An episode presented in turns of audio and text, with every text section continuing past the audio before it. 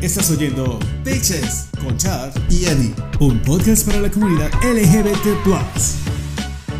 de un video en internet precisamente cuando es de, esas- de esas conexiones donde entraba el que, que te interrumpía la señal de telefonía y tendrías que decidir entre Yo creí que si hablabas hablando de un vibrador. No, ese ya se le acabó la pila.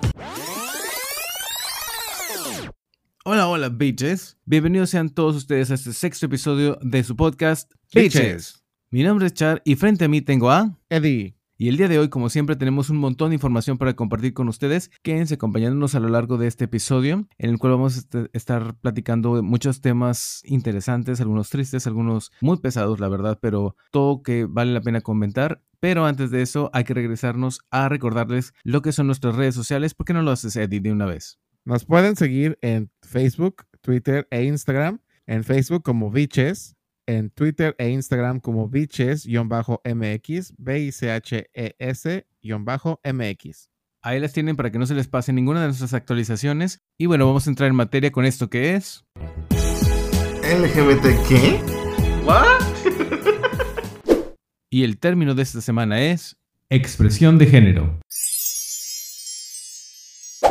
La expresión de género es la manifestación del género de las personas. Puede incluir la forma de hablar, los manerismos, el modo de vestir, el comportamiento personal, el comportamiento o la interacción social, las modificaciones corporales y otros aspectos.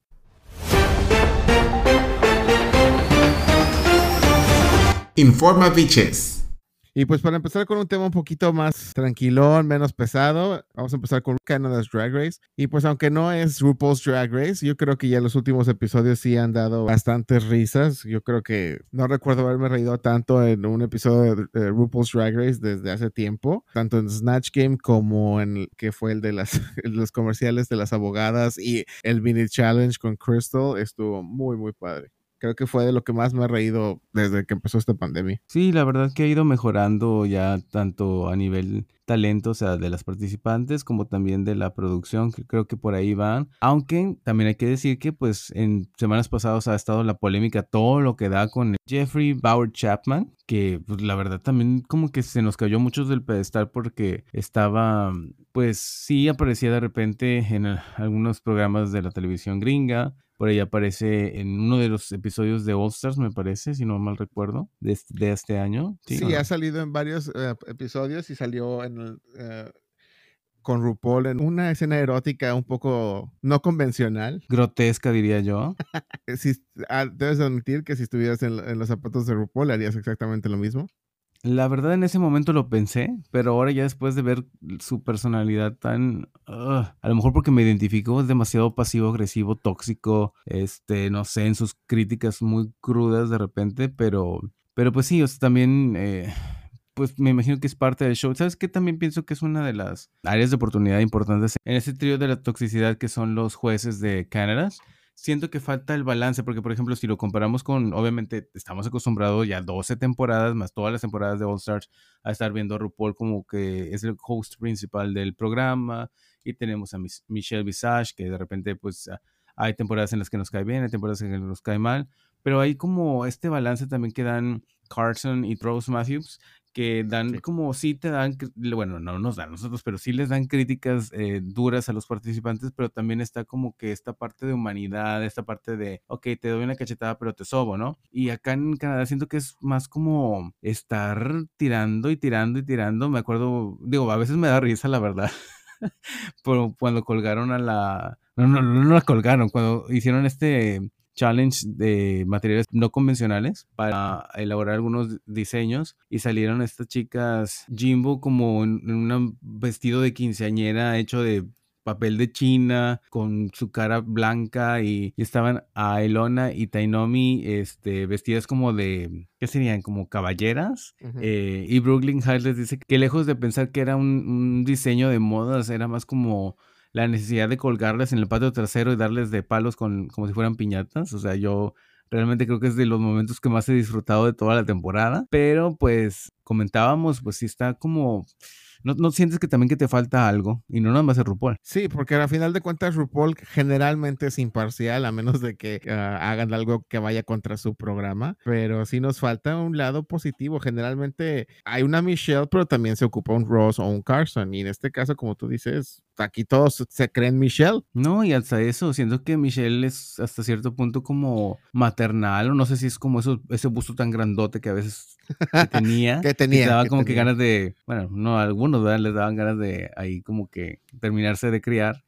Pero, este, pues sí, como que, que falta, porque acá siento mucha toxicidad. Si acaso yo creo que la más amable es la chica esta de voz aguardentosa, como que siempre está borracha, que habla así. "Oh, bla, bla". Pero, Stacy McKenzie, y sí, parece Ella. que se pasó de aguarrás. Sí, sí, sí. Pero los otros dos, y mira que Brooklyn fue de mis favoritos cuando compitió acá en RuPaul's Drag Race, pero acá como host, bu- bueno, también, yo creo que todavía ellos dos están más digeribles que el ligadito Chapman. Sí, y en redes no se ha dejado de ver el odio que tienen ya hacia, hacia el juez que es este Jeffrey Bauer Chapman, porque a final de cuentas, si te fijas en sus credenciales, pues son de modelo y son de actor, pero en sí, ¿cuál es su conocimiento de Drag Race? Si No, y actor y personaje terciario, ¿no? O sea, tampoco es como que No, sí tiene un personaje, sí tiene un protagonista, en un, un protagonista, pero a final de cuentas, ¿eso qué tiene que ver con Drag Race? Para eso entonces, Pues le valió la pena andarse besuqueando con RuPaul, quién sabe qué. Eso vimos a nosotros en cámara. A lo mejor por ahí por fuera también consiguió algunos beneficios y por eso está ahí. Pues no sé, pero sí he visto videos de YouTube, comentarios en Twitter de que prefieren ya que lo despidan, por favor, porque sí se ocupa alguien que, que no nada más las derrumbe, porque si te fijas, la mayoría de las queens regresan de, de ser del, del Liberation como si las hubieran golpeado físicamente. Y luego tan amables que se dice que son las canadienses, pero por ahí algunas ya han secado las uñas, ¿verdad? Pero nada que ver. La verdad yo, yo las comparo con las gringas y nada que ver. O sea, son como muy light. No he visto así como que se entre ellas se ataquen a la yugular como de repente pasa en algunas temporadas acá en, bueno, no acá, allá en Estados Unidos. El americano le dicen.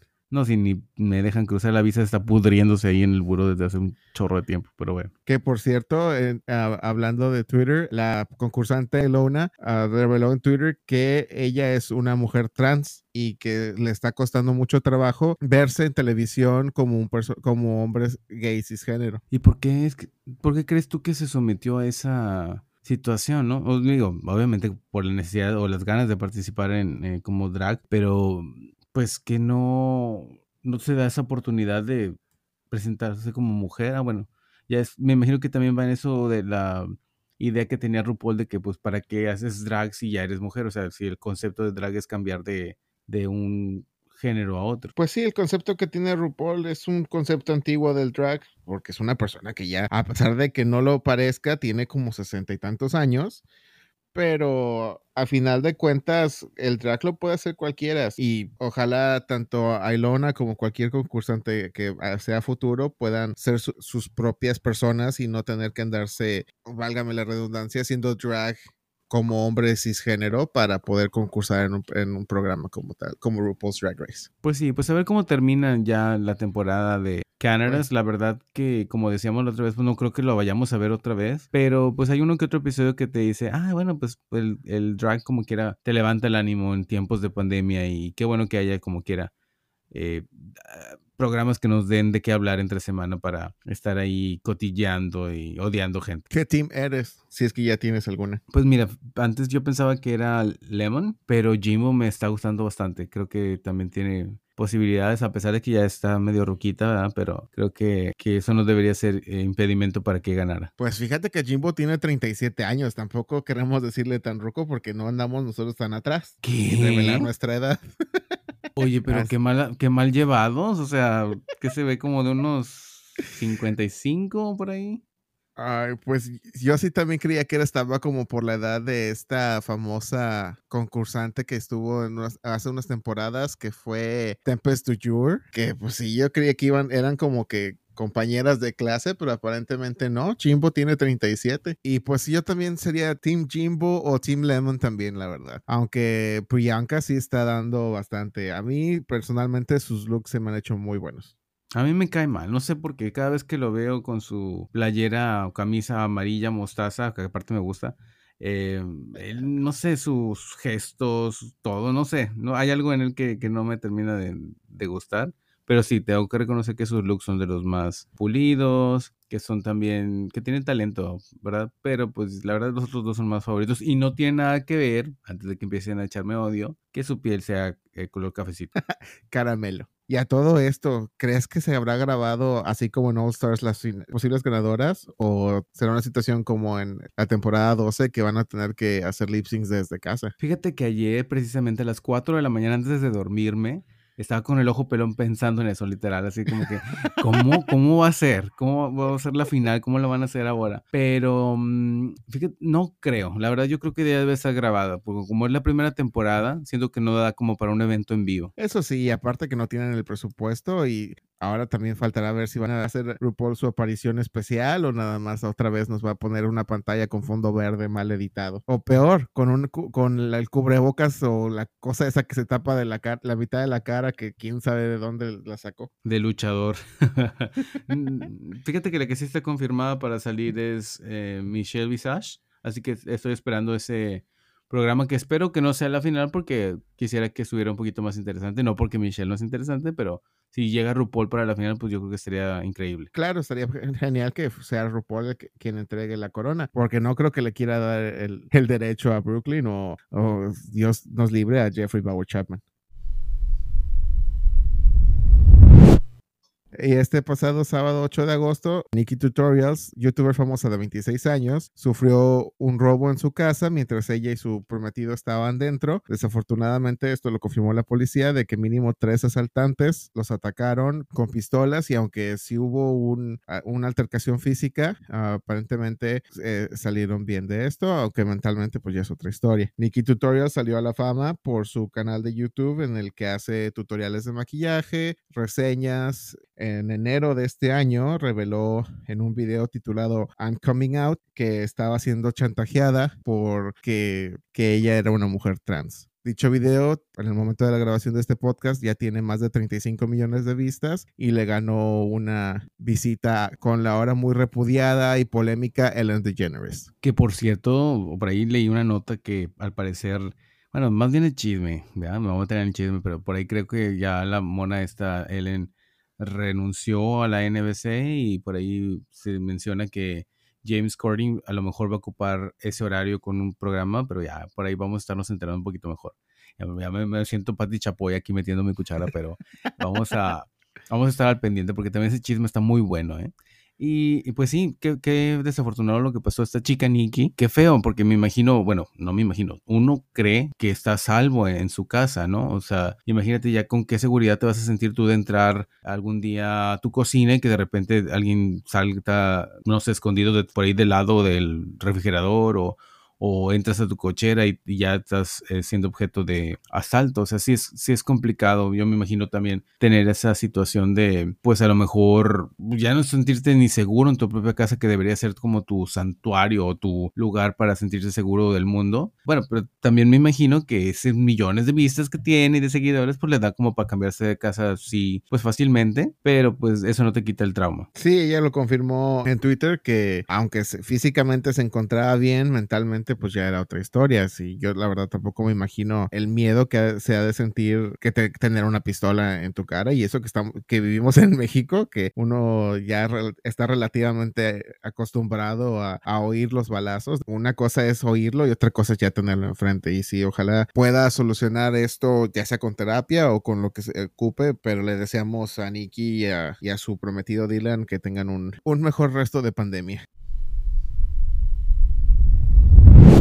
Y pues siguiendo el tren de las malas noticias, el uh, Andrzej Duda, que tengo yo duda de si así se pronuncia, pero pues vamos a decir que así se pronuncia, Andrzej Duda, ganó un segundo término como presidente de Polonia utilizando retórica anti-LGBT como parte importante de su campaña. Andrzej Duda es presidente de Polonia desde agosto del 2015 y pues desafortunadamente cuando empecé a estudiar sobre esta nota para poder informarlos a ustedes, era más sobre algo relativamente positivo en el que se puede ver que ah, cuando se dio la toma de protesta de Andrzej, muchas diputadas se vistieron de arco iris, traían cubreboca de arco iris, o sea, dando a entender a la población LGBT que hay como siempre siempre un lado positivo a las cosas, pero desafortunadamente el día sábado, desafortunadamente en estos días Varsovia está siendo un lugar de protesta LGBT en el que ahora en Twitter y en redes le están llamando el Stonewall de Polonia porque están siendo atacados, la policía está violentando a estos protestantes y secuestrando incluso a activistas que lo único que estaban haciendo era ponerle banderitas,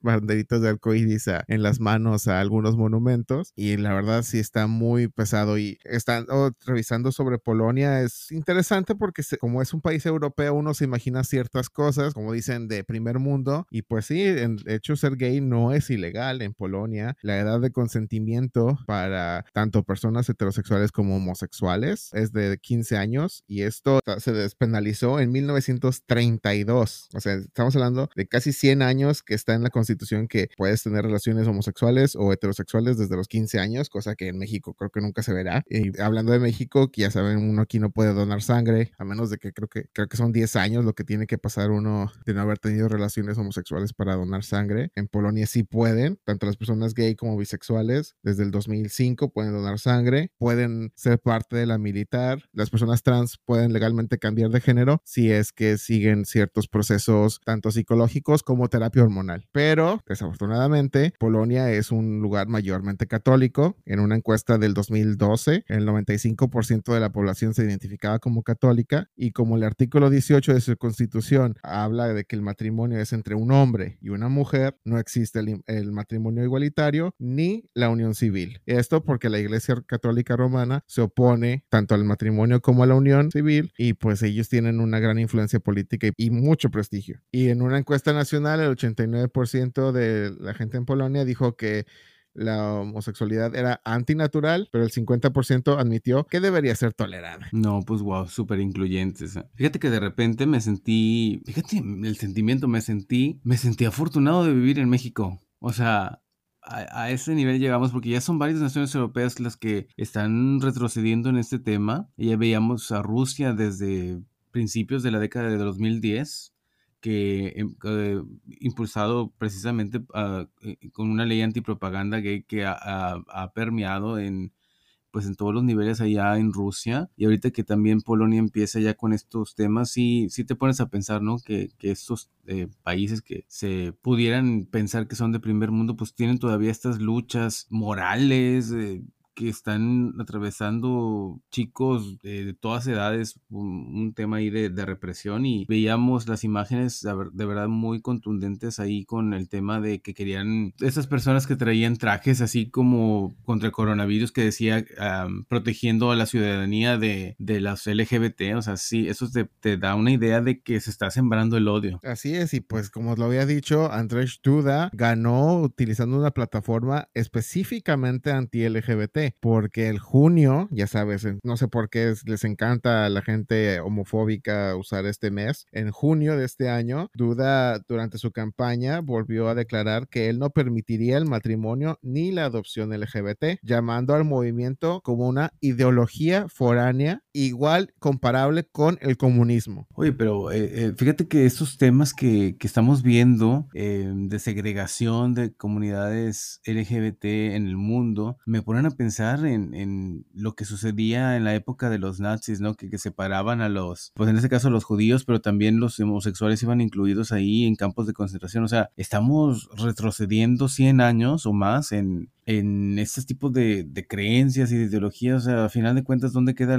todo el avance que se ha hecho, por lo que se ha luchado tanto en otros, en, en otros momentos de la historia? Sí, es como que avanzamos un paso y retrocedemos 100, lo que era el quizá, bueno, algo, algo bonito era de que pues no ganó tampoco así que tú dijeras por mayoría. De hecho, ganó con el 52% de los votos y el 48% iba a, otra vez, perdonen cómo lo voy a pronunciar, Rafael Chachakowski y desafortunadamente, o sea, este pequeño porcentaje los fue a joder muy gacho porque Rafael tiene una alta aprobación ah, en la comunidad LGBT. Él, de hecho, estaba a favor del matrimonio igualitario e incluso el año pasado asistió a los eventos de Pride en Varsovia. Y regresando a lo que tú estabas diciendo de lo que es la segregación, de hecho en Polonia hay 100 municipios que se autodenominan zonas LGBT free. O sea, como tipo tabaco, buy tabaco, buy gays en esta zona. Ajá, 100 municipios de Polonia que dicen, "Eh, aquí no hay gays. Pues deben ser unos pueblos muy tristes. Es un lugar más gris que el trasero de muchos políticos acá en México.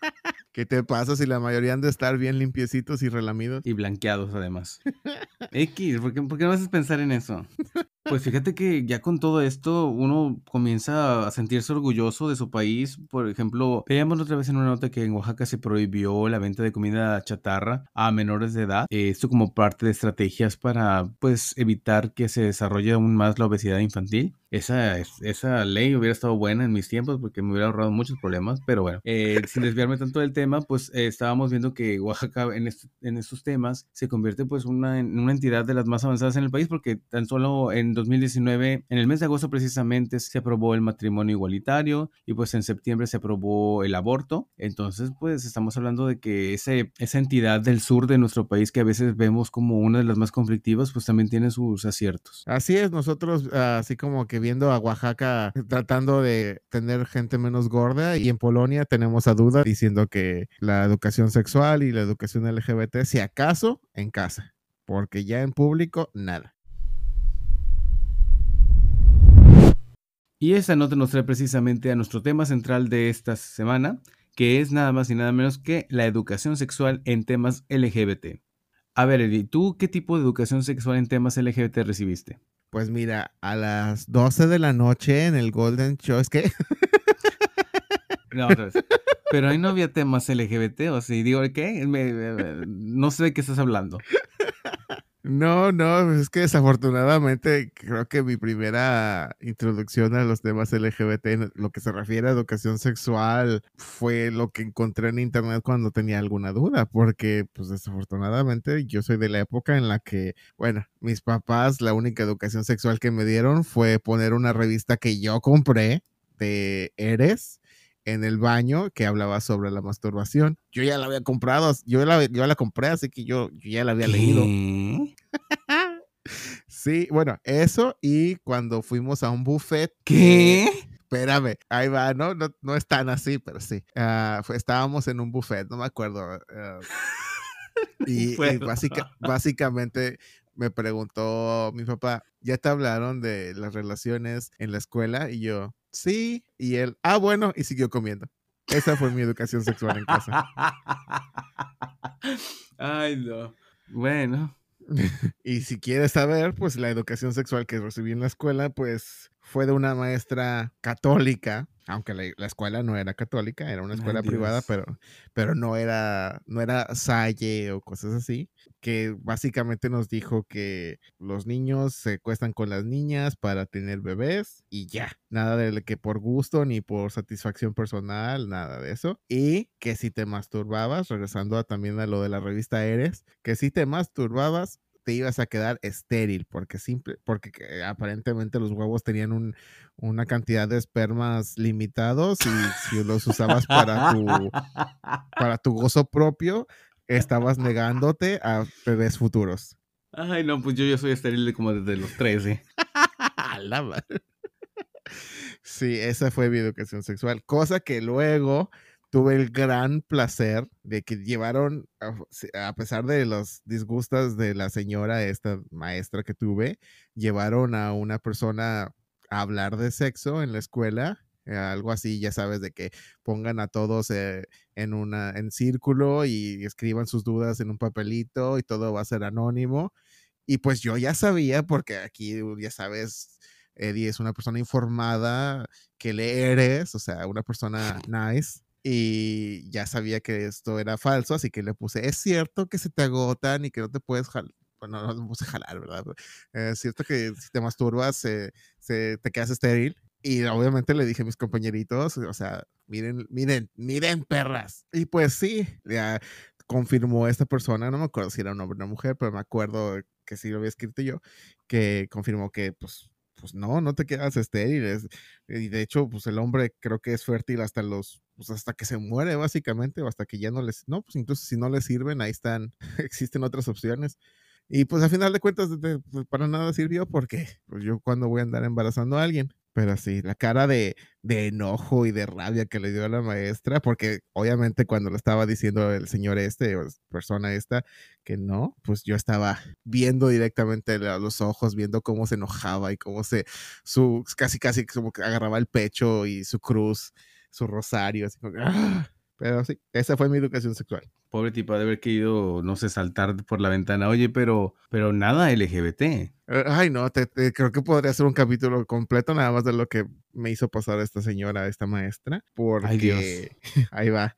Lo, lo más cercano a algo LGBT con ella fue que cuando ella me dio clases en, me parece, fue primero de secundaria, ella fue mi maestra varios años, pero en primero de secundaria, pues yo ya sabía que, que no era, no era como todos los demás, había algo especial en mí y tuve la, no sé, desfachatez de de salir del closet un poquito con un compañero, que ese compañero le dijo a otro compañero y ese compañero le dijo a toda la escuela. Y la maestra tu- tuvo que ponerse de en medio y decir que no era cierto, que no era posible. Y se acercó a mí para regañarme de andar diciendo esas cosas. Y pues tuve que decirle yo otra vez, no sé por qué, eh, creo que eres, era parte de fundamental de mi ser. Le dije que lo había leído en una revista, que si le decías a tus amigos un secreto de mentiras y salía ese secreto, pues es que no eran tus amigos y que todos habían fallado la prueba. Y lo que hizo ella fue pararme frente al salón entero para decir que no era homosexual. Eso fue. Wow. Deja tú que el que se lo había dicho era mi crush. Y El- te el- el aseguro que a pesar de eso ni siquiera te dejó de gustar. Ma- más te silencio. aprendiste de él. Ah, vamos a decir que, que, que no. No, Para sí, no- nos conozco, nos conozco. Bueno, pues en temas sexuales, fíjate que la primera vez que supe algo así como sexual, bueno, yo tenía, digamos que fue un niño chiquito muy precoz, entonces este, experimenté, ¿verdad? Conocí mi cuerpo, conocí otros cuerpos en el kinder, pero... Ay, Pero pues uno no sabía qué era, o sea, nada más era como que andar sea, en esta etapa de la curiosidad. Hay niños que preguntan, ¿esto qué es? ¿Esto qué es? Yo en lugar de preguntarlo, bajaba pantalones y empezaba a ver qué era. tú no Pero- preguntabas, tú agarrabas. Pero pues obviamente a esa edad, pues uno que sabe qué es de eso del sexo. Y mm, pues un día, eh, me acuerdo que fuimos un primo y yo, un primo ya más grande que estaba en secundaria, creo yo, y yo estaba como en primero de primaria, una cosa así. Este, fuimos a un parque de por ahí cerca de mi casa y escuché que decía, no, no, este, no te acerques allá porque le están metiendo el dedo. Le están metiendo el dedo, le están metiendo el dedo al novio o la novia. Y, yo- y me quedé pensando en la boca o en el oído o dónde.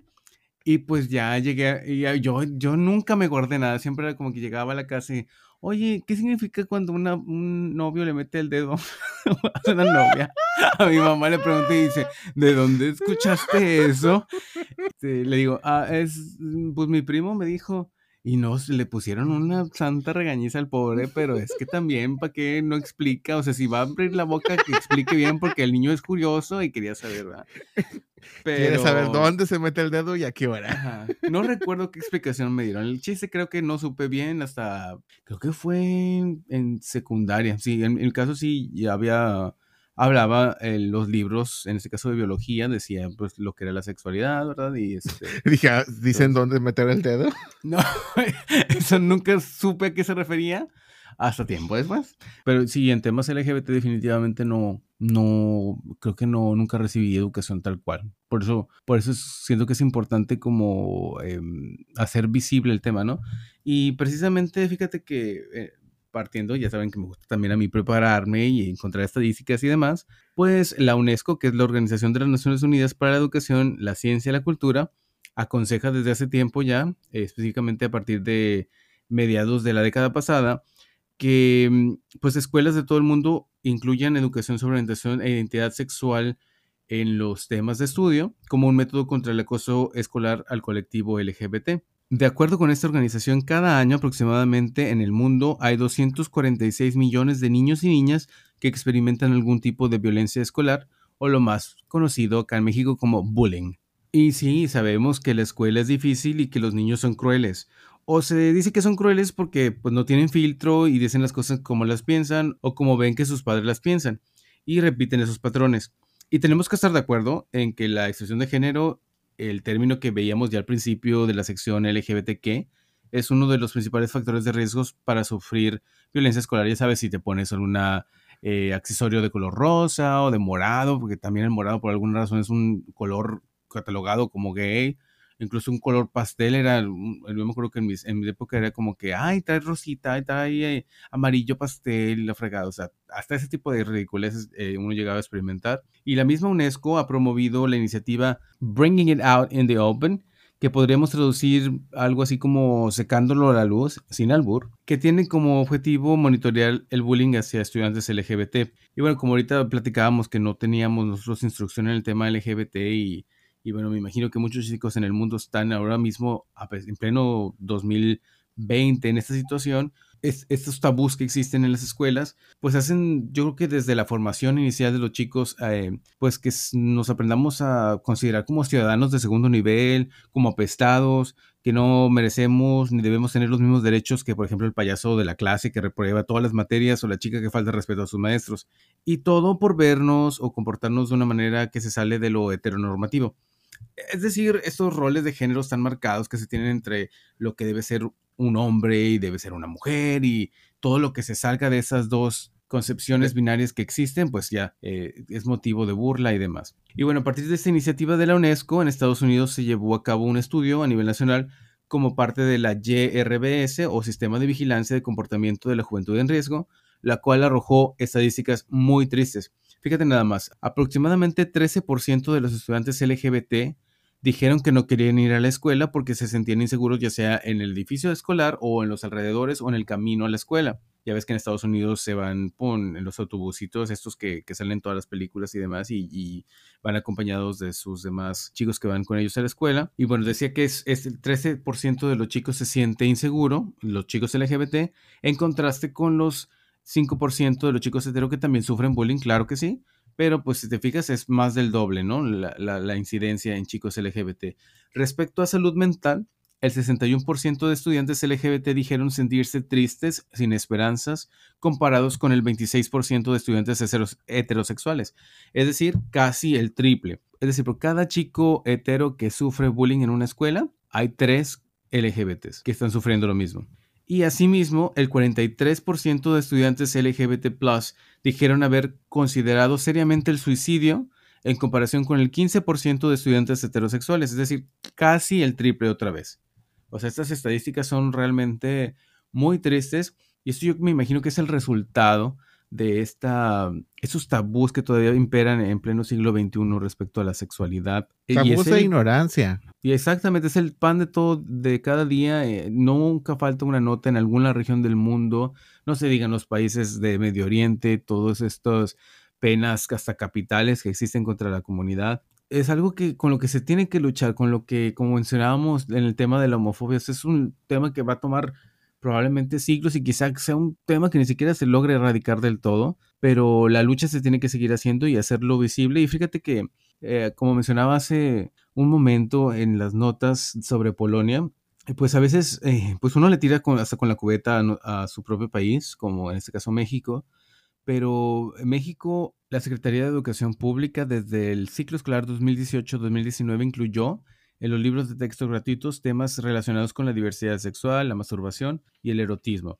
Esto a partir del nivel secundario y obviamente esto genera un montón de reacciones en estos sectores conservadores representados en organizaciones como Confamilia o el Frente Nacional para la Familia. Una cuestión que sí hay que aplaudir a la SEP es que pues ellos dijeron que a nadie más que a la Secretaría de Educación Pública le competía definir qué temas debía o no incluir en sus libros de texto gratuitos. Y a final de cuentas, yo creo que estas personas conservadoras, bueno, si no quieres que tus chicos eh, reciban educación sexual de esta manera, pues ahora le pague su colegiatura, vayas a un colegio católico, lo que quiera, y me aseguro yo que, que mi hijo quede alejado de esos temas, ¿verdad? Qué ignorancia, pero bueno, tú si tú tanto estás defendiendo este tipo de situaciones, tus ideales eh, heteronormativos, pues bueno, vete a un, a un colegio, ¿no? Y chingale para pagar la colegiatura porque también están súper caros. Que se vayan a em, Polonia, a sus zonas LGBT free. Andere que se vaya para allá. Y bueno, eso, yo me acuerdo que desde estos temas nunca yo los vi en secundaria definitivamente. Sí se, se veía lo de la reproducción y todo eso. Pero ahora también yo creo que ya en los libros de educación básica, es decir, primaria, hay ilustraciones donde aparecen genitales, donde se les llama como deben de ser, vienen eh, diagramas explicando lo que es un prepucio, lo que es un glande, lo que es el cuerpo eh, del, del pene, en el caso del aparato reproductor masculino y la vulva en el caso de todo lo demás que, que completa es el aparato reproductor femenino. Y eso es súper importante ¿eh? porque no, lejos de hipersexualizar, como dice el Frente con la Familia, eh, lejos de hipersexualizar a los chicos, a los niños en este caso, pues te da conocimiento y porque es todavía risorio que en pleno 2020, o sea, sea tan tabú denominar las cosas como son, o sea, por eso por muchos años la vulva ha tenido una infinidad de nombres de zoológico y de granja como que la ranita, que si la, eh, la arañita, que si la, el oso, que si, o sea, güey, la perica o no sé cómo le dicen, ya, o sea, ya hay que enseñar a los niños a llamarle las cosas como son y por lo mismo también eso les ayuda a estar eh, pues alertas a cualquier tipo de maltrato sexual que pudieran recibir. Así es, enseñar el consentimiento incluso no tiene que ir tan lejos como, ay, si te tocan aquí, acá, bla, bla, bla. No, el consentimiento se puede enseñar desde, ¿sabes qué? A cuando uno llega, saluda, puedes saludar de abrazo, puedes saludar de beso. Si tú no estás cómodo con eso, puedes decirlo. O sea, cosas así son básicas, pero desafortunadamente no, no se aprendían la gente quiere tapar estas, estos conocimientos que se necesitan y lo único que hacen es crear más ignorancia y, y seguir votando por gente pendeja que nada más está causando más problemas. Sí, aunque también hay que reconocer que el problema pues es, es de fondo, ¿verdad? El incluir temas LGBT en la educación sexual de los chicos, creo que sí puede llegar a generar, mm, a lo mejor no tolerancia, pero sí conocimiento, ¿no? O sea, como decir, bueno, ya tienes tú estas herramientas, tú decides con base en lo que tus papás te hacen creer o lo que tú traes ya, que tú te has creado tu propio criterio. Y tan loable y tan aplaudible como es esta iniciativa de estar incluyendo temas de diversidad sexual en libros de texto gratuitos, también creo que sería utópico pensar que eso es más que suficiente para que el tema de bullying hacia chicos LGBT en las escuelas eh, desaparezca. Sí, y aunque no va a ser la solución, mínimo, como dices, es algo que, que va a ayudar. O sea, cuánto a mí me hubiera gustado saber que, que lo que estaba pasando y sintiendo en primero de secundaria con el crush este que no, nunca me peló y luego lo, volví a tener de compañero en preparatoria y fue como que, ay Dios, me estaba fijando en esto. Pero, pero, o sea, saber que, pues es que desafortunadamente muchos papás no, no te saben de este tema, porque la mayoría venimos de, de papás eh, heterosexuales, venimos de una civilización heteronormativa y, y, saber incluso así sea por encimita que ah, existe ser homosexual y existe ser transgénero. Estas cosas que, como, lo dices, la SEP, o sea, la SEP llega básicamente a todo México, incluso a, comunidades que no tienen tanto acceso a, Internet, a, poder encontrar comunidades. Uh, es un paso, es un paso bueno, aunque no sea el, el paso final y definitivo, pero yo siento que es un gran avance y a mí me hubiera encantado poder tener estos libros en donde salen las ilustraciones. Vi, vi una ilustración de una, una chavita eh, que trae un espejo y se está revisando sus genitales. O sea, eso yo no sabía que existía y que, que las mujeres hacían hasta como que 20, 10, 15 años después de que ya estaba fuera de la secundaria. Definitivamente, sí, tienes toda la razón y, y también eso es algo que, que, no se puede perder de vista. El chicos de la comunidad que no tienen otra herramienta o una guía en casa que les ayude a entender lo que está sucediendo con sus cuerpos y con las reacciones que tienen con, con otros compañeritos, pues sí, sí, es bien importante. Y eso me trae una pregunta a la mente. ¿En qué momento tú, Eri, pues te enteraste de cómo funcionaba el sexo gay? Pues hasta la fecha yo creo que todavía no estoy seguro de, de al 100%. Sé que cómo funciona lo básico, así como que entra un cable. ¿Qué? No, Mi amigo, creo que te voy a regresar a primaria, porque digo, a secundaria, porque... Pásame el no. libro de la secundaria de la SEP, por favor. Te urge, te urge. No, no, no, o sea, Pues es que, pues con internet, básicamente es donde estuve aprendiendo todo, todo lo que es mi identidad y toda mi orientación la, la descubrí a través del internet. De hecho, pues básicamente yo siempre era el único gay de toda la escuela, tanto en, en secundaria como en preparatoria como en la universidad, que obviamente en la universidad había varios, pero el único que, que lo admitía era yo. Pero sí, o sea, básicamente esto, eh, como se dice, echando a perder se aprende, así es como fue mi educación eh, sexual LGBT. ¿Y en tu caso? Estoy tratando de recordar, ¿eh? porque realmente no, no recuerdo el momento exacto en el que me enteré cómo funcionaba. Pero, de hecho, en la cuestión lésbica todavía no entiendo muy bien. O sea, sé que, el- que si las tortillas, que si la entrepierna, que si las tijeras, pero pues, ¿verdad? Todavía no, no, no tengo bien en- entendido ese tema. Por ahí alguna de nuestras escuchas quizá nos pudiera ilustrar. Ya yo soy fanático de TikTok. Justo me salió una chava que estaba diciendo esto mismo de que muchos hombres, eh, incluso hombres heterosexuales, se sacan de onda o ven porno lésbico en donde el- aparentemente lo que están haciendo no, no resulta en placer, pero que ellos cre- se creen la fantasía y yo estaba así como que uno sabe que lo- el porno que ve es falso, la mayoría. A menos de que andes ahí viendo otras ciertas categorías. Pero así de que de plano el único acceso a la información que tenía, pues no me sirvió. Y de hecho, pues tampoco es como que voy a andar viendo yo mucho eso. Pero quién sabe cómo funcionará. No me acuerdo exactamente del momento, pero sí me acuerdo de un video en internet precisamente, cuando de esas, de esas conexiones donde entraba el tss, tss, que, que te interrumpía la señal de telefonía y tendrías que decidir entre Ah, si, Yo creí que si estabas hablando de un vibrador. No, ese ya se le acabó la pila.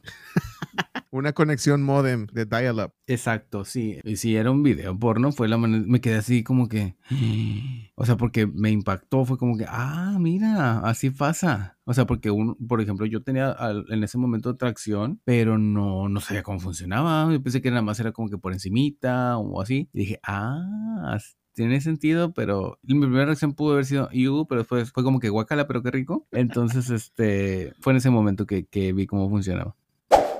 Pues esperamos que cada vez sean menos los chicos que se enteren por internet de este tipo de temas. Sería muy bueno que los padres de familia se atrevieran a informarse cuando, porque pues, a final de cuentas los padres siempre saben, ¿no? Siempre saben que hay un chico LGBT en su familia cuando sucede y pues es importante que ellos tomen la decisión y el valor, tengan el valor de además de, de educarse ellos mismos para poder educar a sus hijos y que no se enteren por terceras personas de todo esto que van a estar pasando en su vida. Sí, no dejarle todo a, lo- a los maestros porque desafortunadamente siempre habrá maestros que van a querer ah, no seguir el currículo y apegarse a sus creencias religiosas. Esperemos que en el caso de México pues no suceda como está sucediendo ahora mismo en Polonia, que hay un retroceso. Esperemos que sigamos hacia adelante conquistando eh, más y más libertades y más y más conocimiento para nuestros chicos. Y bueno, antes de terminar, nos gustaría comentar acerca de la encuesta que hicimos en Facebook sobre nuestro tema de la semana pasada, el matrimonio igualitario, y la pregunta fue, ¿y tú te quieres casar? Cabe mencionar que esta encuesta iba dirigida a un público LGBT, por lo cual creemos, y además porque no tuvimos tanto hate esta vez, que los resultados son más o menos fidedignos. Entonces, tenemos que de las aproximadamente 700 reacciones, la mitad de los encuestados reaccionó con una carita sonriente, lo cual significa que no piensan casarse. Y un poquito menos de la mitad nos hizo saber que ellos sí querían casarse con su pareja actual o en algún futuro. Y muy interesante los comentarios, había posturas muy claras eh, respecto a por qué no se querían casar, así como también había parejas buscando el momento. De hecho, por ahí también en una de las imágenes que subimos que tenía unos anillos, hasta nos quisieron eh, comprar los anillos. Pues, mira, a ver, primero, por favor, lean la encuesta, por favor. Pues en segundo lugar, pues ya estaremos abriendo nuestra tienda en línea próximamente para que estén al pendiente. Y está interesante también porque, como tú dices, el 50% dijo que no y el 50% dijo que sí. Y pues entre tú y yo, tú dices probablemente no y yo estoy en que probablemente sí me quiero casar. Así que, y la encuesta de, las, de esta semana será si ustedes recibieron educación sexual LGBT y de dónde. También será muy interesante saber eso. Así que ahí va a estar disponible para que nos comenten, eh, nos hagan saber sus experiencias. Nos encanta leerlos, créanos. Nos, además nos sirve como de motivación para seguir haciendo estas eh, grabaciones en cuarentena, en madrugada, donde casi no hay tanto ruido. Pero bueno, es así como llegamos al final de este episodio. ¿Por qué antes de despedirnos no nos recuerdas, Eddie, cuáles son nuestras redes sociales? No se olviden seguirnos en Facebook como Bitches, ahí va a ser donde estará la encuesta, en Instagram y Twitter como, como Bitches-MX, B-I-C-H-E-S-MX y en Twitter igual. En Twitter específicamente, por favor, síganos porque muchas de las notas que compartimos también las compartimos ahí. Y aunque tenemos muchas reacciones en Facebook, en Twitter todavía estamos un poquito atrasaditos. Así que síganos ahí. Y es así como llegamos al final de este episodio. Recuerden que nos pueden escuchar en Radio Public, Google Podcasts, Spotify, Anchor, Apple Music y Breaker. Y prácticamente en cualquier plataforma que tenga podcast, ahí estamos metidos como... Metidos como el dedo de la vecina del parque que nunca supiste dónde iba. Pues sí, tan metidos como ese dedo, imagínense. Mi nombre es Char. Y yo soy Eddie. Y recuerden que nosotros tenemos una cita el próximo domingo para un nuevo episodio de esto que es... Bitches. Esto fue todo en Teaches con Char y Eddie, un podcast para la comunidad LGBT. Hasta la próxima.